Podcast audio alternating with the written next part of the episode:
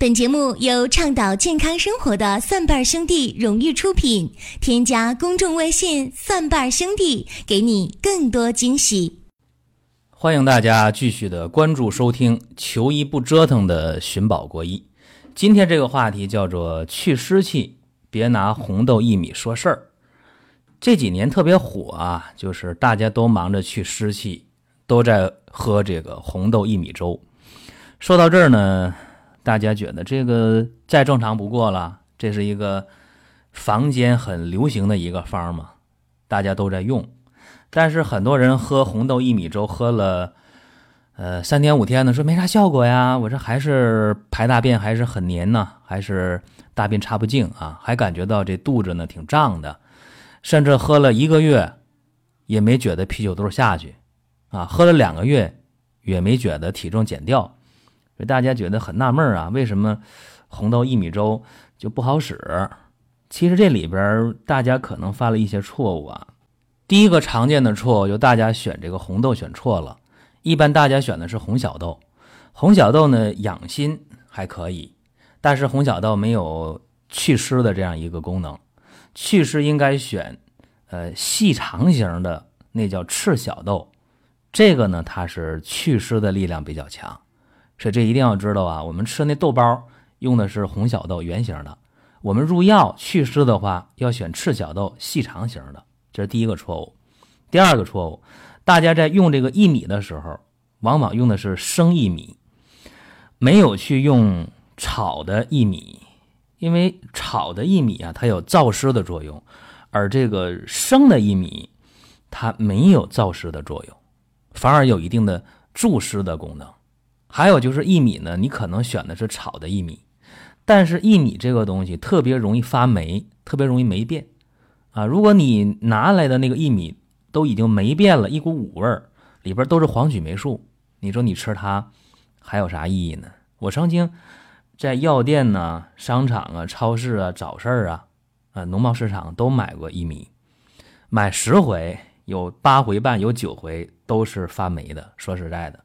或者里边有发霉的，有好的，所以这大家一定要选呢，选清楚啊，选明白。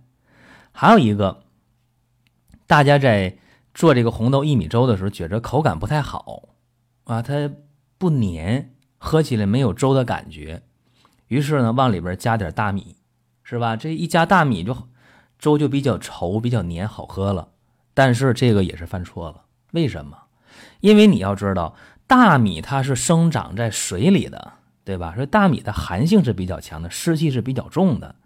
你本来就想祛湿啊，结果你又往里边添了湿气，这个就是好喝了，但是没了药效了，对吧？这是大家常犯的一些错误啊。还有呢，我想说，大家在解决体内湿气的时候啊，尤其现在这个季节嘛，夏天一来啊，马上越来越热。大家难免吃一些，呃，寒凉的东西，对吧？来点凉西瓜呀，来点凉啤酒啊，来点凉饮料，对吧？吃点冰箱里的东西，吃点凉菜，往往就容易助你体内的湿气。所以用红豆薏米汤、红豆薏米粥本身这个想法是对的，但是你在做的时候很容易犯错误。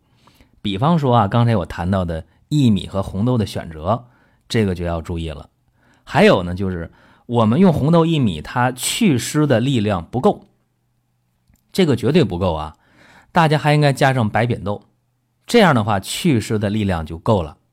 但是你光祛湿不健脾还不行，这怎么说呢？你看啊，呃，如果说我们看到夏天的时候下了一场大雨，是吧？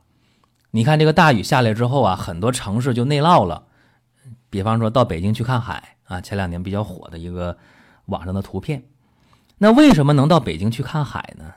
很简单呢，你城市的排水系统是不够的，对不对？你产生了城市的内涝，相当于人体啊湿气泛滥，这个时候舌苔厚腻啊，没有胃口啊，吃完饭了胃胀啊，不消化呀，打嗝啊，排便黏腻呀，肛门灼热啊，感觉排不净啊。啊，这个时候出现脸上长痘啊、长斑呐，包括体重居高不下、脂肪肝啊、高血脂、高血粘等等吧，一系列的问题。那这个时候你想去用红豆薏米，光祛湿不够，我说了还要加上白扁豆。但是你更重要的是什么？是要健脾，就是说城市内涝产生的时候，什么原因呢？是你城市排水系统不好吗？你泵站的功能不够吗？你那个泵站抽水的这个能力提不上来，或者是你这个城市整个地下管网它的管径不够啊，有淤堵啊等等问题，那怎么办？平时就要改造城市的排水系统，让地下管网通畅啊，让城市的泵站。能够有足够功率的这个排水泵把水排出去，那么人体也是，你这边光去祛湿祛湿，那怎么能够祛湿啊？你想的好，把湿气通过薏米、红豆、白扁豆往外排，但通过什么排呢？脾，脾是运化水湿的。那我们想让这个脾健运的话，大家可以用一个中药叫芡实，哎，这个是非常非常的重要。那么有了这些健脾的祛湿的中药就可以了吗？还不够，你得给这个湿邪湿气往外走的通道，对不对？像我说了，你这城市啊，你泵站修的特别好，对不对？但是你这个地下管网不行啊，那你这个城市内涝的水是怎么往外排呢？排不出去呀。所以这个时候啊，要想到给体内湿气外排的通道。那体内湿气外排通道通过什么往外排呢？无非就是大小便，还有出汗，对不对？所以中医讲的叫开鬼门结净府，这个大家不知道有没有听过啊？那开鬼门啊，何为鬼门呢？大家知不知道啊？开鬼门就是通过皮肤毛孔发汗，那结净府呢，就是通过利小便的方式、排尿的方式。把这湿气排出去，对吧？大便能代谢掉一部分我们体内的水，但是更多的靠小便往外排。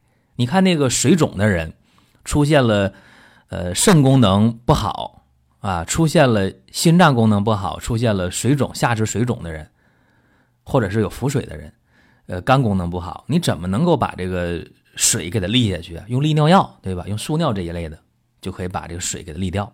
所以，通过小便利水是一个最好的途径。那利小便通过什么方式呢？常用的中药，呃，淡竹叶，还有通草，这个就特别好的两个利尿的药。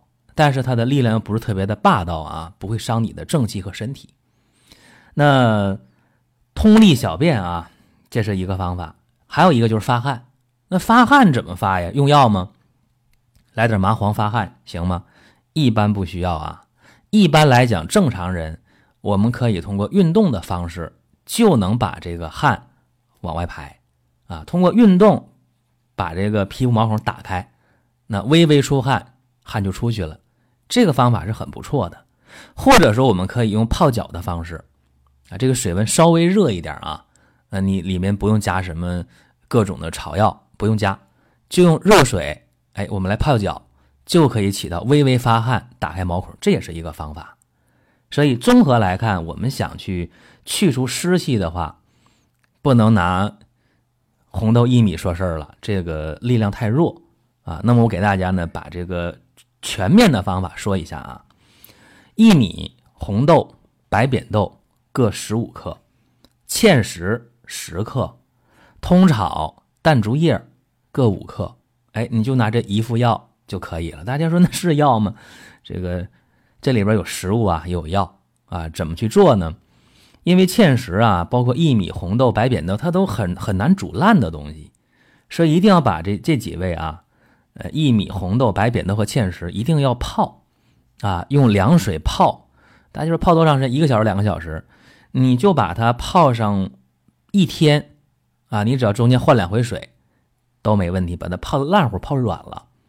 然后把这几味呢下锅里边先煮啊，大家煮的时候用什么煮呢？我告诉大家，用热水，用开水煮比用凉水好。注意啊，做粥的时候用开水或者用热水比用凉水好啊。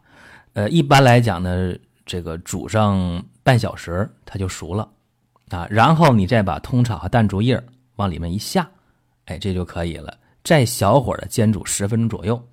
这就成了。这是一副的量啊，一天的量可以去吃了。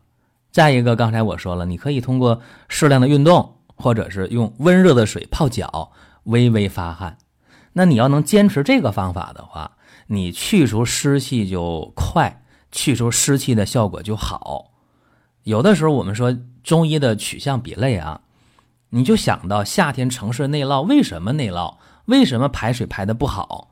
你再想想人体，你就知道了啊，原来是这么一回事儿。所以有的时候，呃，大家一窝蜂的用这红豆薏米的时候，你要静静的想一想，为什么那么多人用的效果并不好？他们到底差在哪儿？这个想明白了，你就有了重大的收获。好了，多的不说了，今天的寻宝过医。就讲到这儿，我们下期节目再会。